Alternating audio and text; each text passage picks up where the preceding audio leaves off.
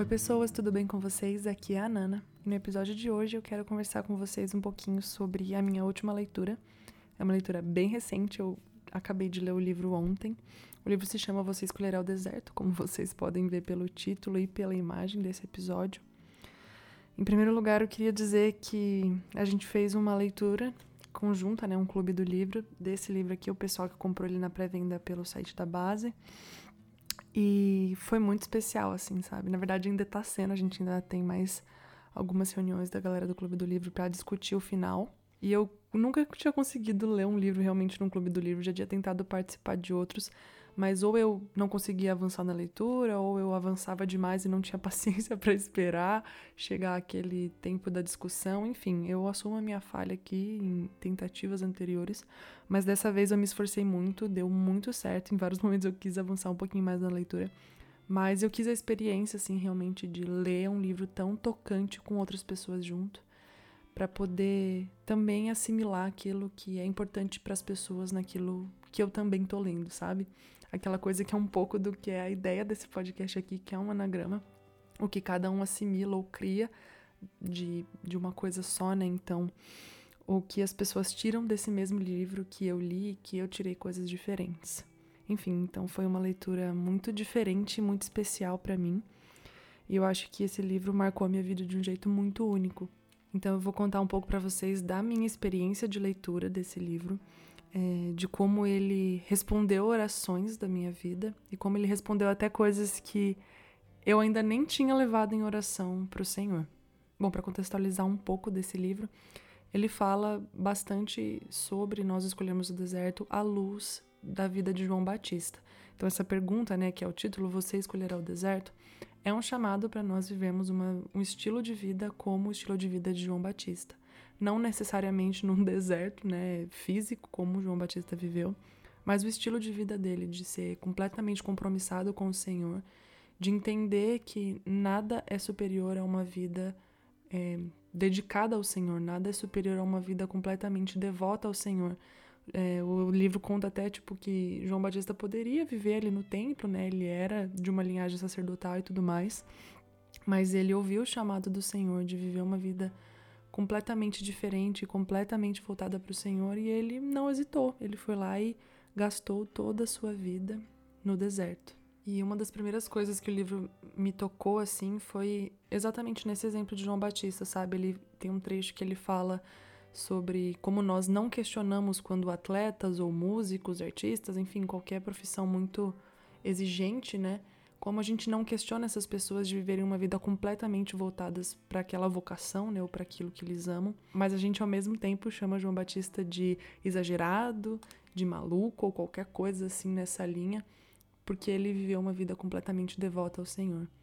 Eu não sei quantas vezes eu ouvi falar sobre João Batista ser exagerado, ser extremista ou qualquer coisa assim, mas na verdade a vida que ele escolheu viver era a única resposta possível diante do chamado que ele recebeu.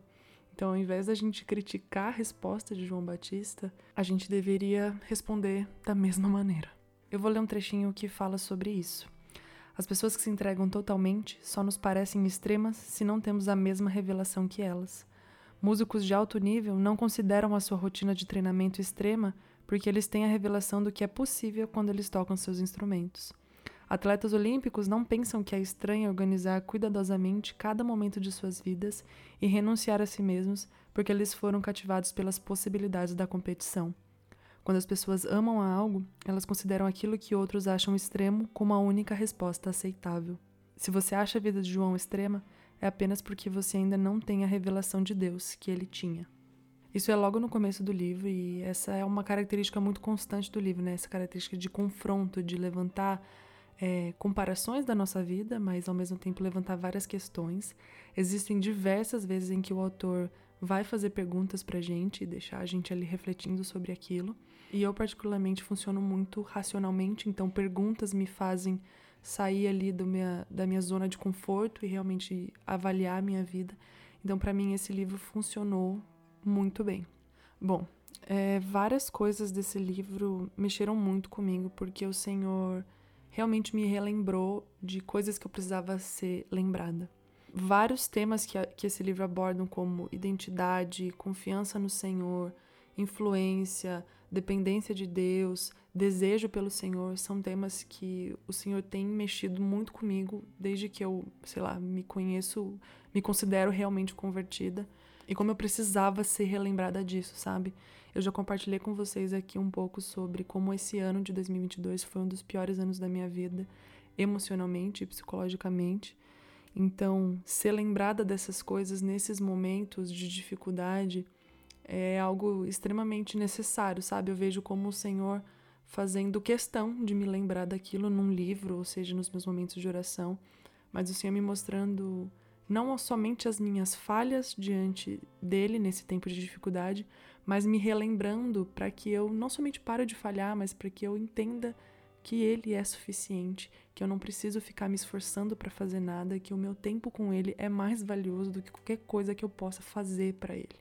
Um dos temas mais importantes do livro e é o que eu realmente quero trazer aqui para nossa discussão, eu não quero ficar contando muito sobre ele porque eu realmente acho que muitas pessoas tiram coisas muito diferentes desse livro, a gente percebeu muito isso no nosso, no nosso clube do livro. Então eu quero trazer para mim, para vocês aqui o que realmente foi gigantemente valioso para mim, que está ressoando no meu coração, nas minhas orações e que possivelmente está mudando a minha vida. Esse livro fala muito sobre a questão da esterilidade que existe na história de João Batista, mas também no sentido da gente assumir fraqueza. E eu sou uma pessoa que tem a tendência de tentar ser forte em qualquer momento por conta própria e depois perceber que não tinha a menor necessidade de fazer isso, porque Deus é suficientemente forte para me fazer passar por qualquer situação. Então a leitura desse livro expôs para mim assim claramente como eu estava agindo de maneira equivocada, tentando ser forte, tentando agir de uma maneira, sei lá, superior ou tentando, né, encobrir os meus fracassos com uma força humana. E como isso na verdade estava me distanciando do Senhor, porque quando a gente passa por alguma situação em que a gente realmente reconhece a dificuldade daquilo e vê que, sei lá, eu não consigo passar por isso, ou eu vou precisar de muita ajuda para passar por isso, e a gente tenta fazer isso sozinho, a gente está declarando: eu não preciso do poder de Deus, eu não preciso confiar nele, eu não preciso depender dele. Acho que o conselho que eu mais ouvi e provavelmente vou ouvir pelo resto da minha vida é sobre confiar em Deus. Eu entendo que essa é uma dificuldade de todas as pessoas, mas eu sinto que talvez esse seja o meu espinho na carne, a minha independência, a minha predisposição natural de ir resolver as coisas. E eu vejo que em situações de dificuldade, ao invés de eu confiar no Senhor, ao invés de chegar aos pés do Senhor e falar, eu sou fraca, eu vou até o Senhor e falo, realmente eu sou fraca, mas eu vou lá e faço. Eu não dependo do Senhor, entende? A oração ali de assumir para o Senhor a minha fraqueza morre ali. Eu não deixo que o Senhor haja. Tem até um trecho do livro que ele fala, né, sobre a diferença da gente deixar Deus agir, a diferença da gente fazer as coisas como isso demonstra o nosso coração independente, demonstra a nossa falta de confiança e até mesmo a nossa falta de revelação de Deus.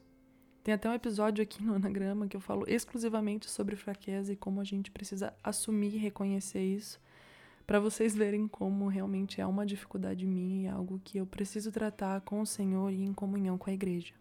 Teve um trecho que eu vou ler aqui para vocês que ele me expôs de um jeito que eu eu fiquei, sei lá, meia hora só chorando depois que eu li ele. Sabe aquela coisa que você fecha o livro e fica meia hora só tipo, meu Deus do céu, meu Deus do céu. Deixa eu ler. A habilidade de avaliar a sabedoria de Deus nunca irá produzir verdadeira confiança. Confiança em Deus vem de quem Ele é, não da nossa habilidade de entender os seus caminhos. Você pode ter confiança absoluta em Deus por causa da cruz. Qualquer Deus que está disposto a se tornar homem e sofrer tremendamente para estender misericórdia aos seus inimigos pode ser confiado em todos os seus caminhos.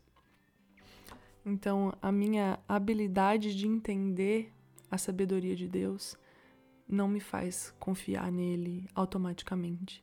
Eu preciso dar esse passo para trás, vamos assim dizer, de parar de fazer as coisas de deixar de só, ah, eu entendo, Deus, aquilo que você tem para mim, ou eu entendo a tua sabedoria em fazer as coisas desse desse jeito.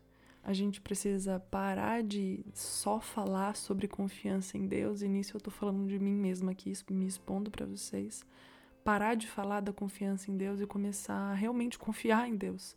Entender que eu preciso confiar em Deus não me faz confiar nele automaticamente. Eu preciso viver uma vida aos seus pés, viver uma vida de conhecimento de Deus, para que eu entenda e não somente entenda, mas para que as minhas ações sejam baseadas nesse conhecimento de Deus, de que Ele é bom e de que é Ele que faz todas as coisas do jeito que Ele quer e que Ele é completamente confiável e que eu preciso render a minha vida aos seus pés. Eu quero ler mais um trechinho aqui para vocês que fala sobre fraqueza. Paulo abraçou a fraqueza, mas nós continuamos a ser seduzidos pela força humana. Abraçar a fraqueza não significa abraçar falta de intensidade, a condescendência ou a passividade, mas significa abandonar a força humana.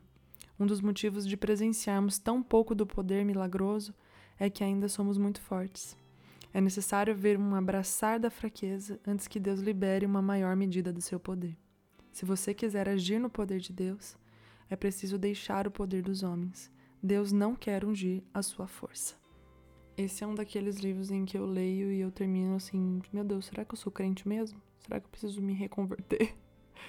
Porque ele realmente traz questões básicas assim da nossa vida com o Senhor, de como falta conhecimento de Deus e por isso a gente não confia nele, como a gente se despende com tantas outras coisas enquanto o Senhor ainda não tem um lugar para morar, sabe? Esse livro me lembrou muito a G1, de como a gente passa a nossa vida se preocupando com as coisas dessa terra, com as coisas que vão ficar aqui, que vão acabar em um momento, e a gente não se preocupa com aquilo que é eterno, com aquilo para o qual nós fomos realmente criados. Esse livro me confrontou muito e tenho plena certeza de que ele faz isso com todo mundo que lê. E, por último, mas não menos importante, uma das coisas que ele me confrontou foi dessa coisa de querer ser forte e não parar, sabe? De continuar fazendo as coisas pelas minhas próprias mãos e perder realmente a intenção ou os valores daquilo que eu tô fazendo de como muitas vezes eu não paro porque eu acho que eu estou produzindo algo para Deus e o que Deus quer, na verdade, é que eu realmente pare e gaste tempo na presença dele. E essa foi uma falha que eu cometi muito nesses últimos seis meses. E louvado seja o Senhor porque ele me iluminou nisso. Eu já vinha querendo dar uma freada nas minhas atividades para parar de esconder de mim mesma parar de tentar achar que eu tô fracassando se eu não, né, se eu me acalmar, se eu descansar. E diante disso eu venho dizer para vocês que eu vou tirar um tempinho do anagrama. A gente volta, fiquem em paz, é só umas férias para eu descansar a minha cabeça e para eu retomar aquilo que que foi realmente sempre a intenção desse podcast. Como eu sempre fui honesta demais com vocês sobre a minha vida, sobre aquilo que eu tenho passado com o Senhor, eu não vou esconder de vocês que eu preciso desse tempo não somente para descansar, mas também para não tornar o anagrama algo que eu onde eu me esconda, sabe? Algo onde eu tô fazendo coisas e fugindo, sei lá, de uma fraqueza ou de me sentir fracassada ou qualquer coisa assim. Porque o anagrama sempre foi para mim muito claro que foi um instrumento do Senhor para abençoar tanto a minha vida quanto a das pessoas que ouvem. E se eu continuar nesse ritmo frenético de só produzir e não parar e me permitir ser moldada pelo Senhor um pouquinho, eu vou transformar isso em algo meu, em força das minhas mãos. E eu não quero que isso aconteça. Então é isso, eu preciso realmente reconhecer a minha fraqueza diante do Senhor. E esse livro me fez entender como é bom ser fraco diante de Deus. Esse livro me fez entender como é bom obedecer ao chamado do Senhor e que não há reconhecimento humano algum que seja maior ou mais importante ou mais valioso do que estar na presença de um só homem. Então, priorizando aquilo que é o motivo da minha existência, que é a comunhão com Deus, eu vou dar um tempinho no anagrama. Mas em janeiro a gente tá de volta, tá? Eu já tenho até uma gravação marcada. Fiquem em paz, não vamos morrer. é realmente um tempo de descanso e um tempo onde eu preciso me reencontrar com o Senhor para não fazer as coisas pelas minhas mãos. Então é isso. Leiam esse livro, ele é muito confrontador, ele vai te fazer levantar questões sobre a sua própria vida. E eu acho que esse é um jeito excelente da gente caminhar com o Senhor, onde a gente sempre vai se questionando sobre as nossas atitudes, para que a gente não pare, para que a gente prossiga crescendo no Senhor, para que a gente prossiga se diminuindo, para que o Senhor cresça em nós, como diz o próprio João Batista. Enfim, se tem algo que eu quero que vocês tirem daqui é que vale mais sermos fracos diante de Deus do que sermos fortes diante dos homens. É isso. Esse foi o nosso último episódio do ano. Eu já tô emocionada só de pensar que eu vou ter um tempinho fora daqui, porque eu amo fazer isso, mas eu preciso amar mais o Senhor. Então, é isso. Até ano que vem. Feliz Natal. até, até breve. Um beijo e um queijo.